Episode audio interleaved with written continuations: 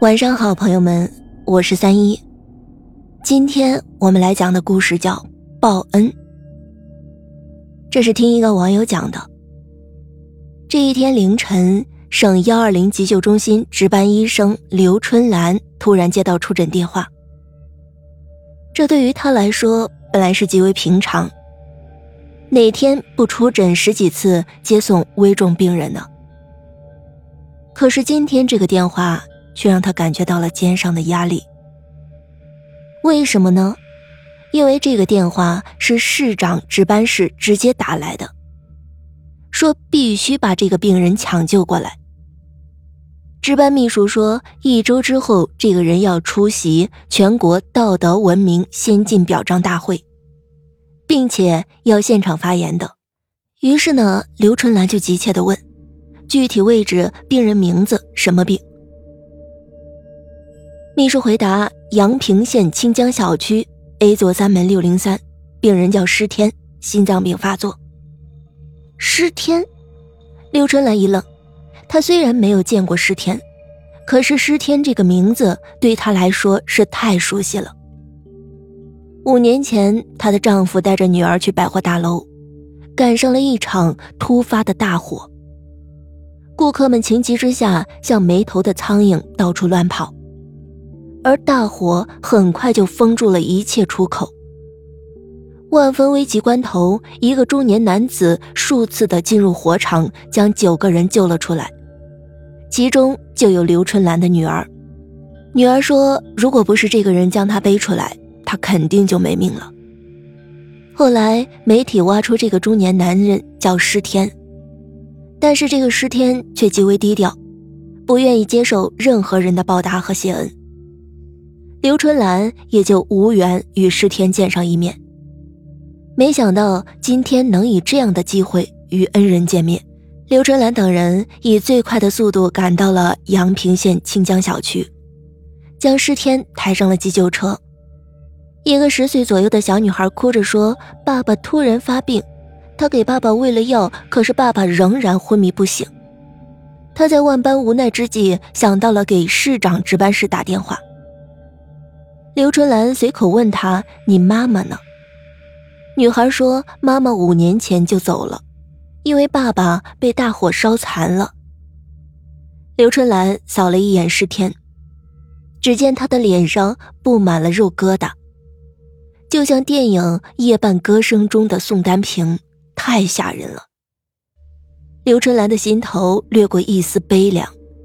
英雄可敬，可是英雄的处境却是现实的。刘春兰抓紧给世天进行了就地检查，还好世天因为通过急救药，病情暂时稳定，但是必须马上进行下一步的治疗，否则很危险。时间就是生命，急救车闪着蓝色灯光，快速的离开了小区。很快就驶上了高速公路。刘春兰知道再有十几分钟就能抵达急救中心，于是低着头盘算着用什么方案施救尸天最好。突然，他感到车速慢了下来，而且越来越慢。他着急地对司机说：“师傅，快点开，病人还没有脱离危险呢。”可是司机师傅说：“我也想开，可是能快得了吗？”刘春兰抬眼一看，呀，不知道什么时候，高速公路上起了浓浓的大雾，滚滚的雾就像飘舞的棉絮，一团团的在公路上滚动着。虽然急救车开着大灯和防雾灯，可是此时就像在茫茫宇宙中一只萤火虫的亮度。司机瞪着眼睛，急得汗水顺着脖子往下流。可是汽车仍然像瞎子一样一步步的挪着，速度还没有步行快。刘春兰心急如焚，难道自己女儿的救命恩人就这样眼睁睁的在自己手上失去性命吗？他忽地站起，冲着司机后面急迫地说：“师傅，快想想办法呀！”司机有些恼了，说：“我能让汽车插上翅膀吗？”刘春兰急得给急救中心打电话，希望立即增援。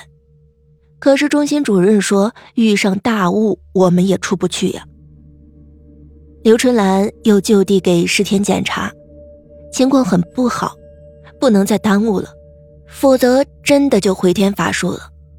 急救车像只蜗牛，在高速公路上慢慢的爬行。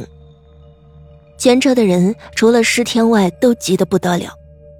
突然，前面的路上模模糊糊的有个人影，司机以为自己眼花了，揉揉眼细看，确实是一个人。他一个急刹车停住了，探出脑袋骂道：“你不要命了！”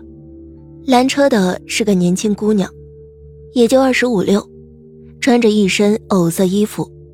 她对司机笑着说：“大哥，我有急事儿，搭个车。”司机师傅没好气地说：“不行，我这又不是公交车。”可是那姑娘堵在急救车前不走，弄得急救车过不去。这真是秀才遇上兵，有理说不清。刘春兰就说：“得得得，别跟他纠缠了，让他上来吧。一只羊是放，一群羊也是放。”那个姑娘上了车，对着刘春兰一个劲儿的感谢。车继续的前行，仍是老蜗牛似的。那个姑娘火了，说：“我还有急事呢，你们这速度，什么时候能到省里呀？”司机就没好气了。你有能耐，你来开呀！姑娘一听，立刻就让司机离开驾驶台，由他来开。司机就说：“你开什么玩笑？我二十年驾龄了，我都不敢开快。你以为你是谁？”可是呢，姑娘笑笑说：“我是驾校的教练，专门跑这条路的，我对这条路熟悉，让我试试看吧。不行再换。”司机仍然不干，可是刘春兰却动心了。也可能是病急乱投医吧，竟然对司机师傅说：“师傅，你就让他试试吧，没准能行呢。”司机呢一赌气，骂骂咧咧的就离开了驾驶台。那个姑娘神色悠悠的坐上了驾驶位，一挂档踩油门，车呼的就窜了出去，嗖嗖嗖的一下子时速就上了八十公里。她仿佛不是在开车，而是在开飞机。驾驶着飞机穿云破雾，这一下子全车上的人都愣了。你看我，我看你，不敢相信这是真的，也信服了一句老话：“山外有山，人后有人。”没想到在这样复杂的路况下，竟然有如此能人。刘春兰是又惊又喜，喜的是照这样开一会儿就能到达医院，惊的是这也太冒险了。别再出个车祸，那可就吃不了兜着走了。那个姑娘像是个镇定的指挥员，从容不迫，不苟言笑，眼睛紧紧地盯着前方，双手握着方向盘，车是开得又快又稳，就像是在赛场上飙车。十几分钟后，急救车就开到了省急救中心，医生护士们急急地将石天抬下车。送进手术室进行抢救，刘春兰没忘了谢谢那个在关键时刻帮了他们一把的姑娘。那个姑娘不好意思的笑笑说：“没什么，谁见了也会这样做的。”刘春兰问姑娘叫什么，那个姑娘寻思了一下说：“我叫何月华。”因为送医及时，石田被抢救过来了。主持手术的医生说：“再晚到十分钟。”那就来不及了。谢天谢地，刘春兰心头的大石头终于放下了，就说了在高速公路上遇到的事儿。要不是遇到那个姑娘，我们真就回天乏术了。这师天还真是福大命大。主持手术的医生随口问道：“呃，有这种事儿？哪姑娘哪儿的？叫什么？”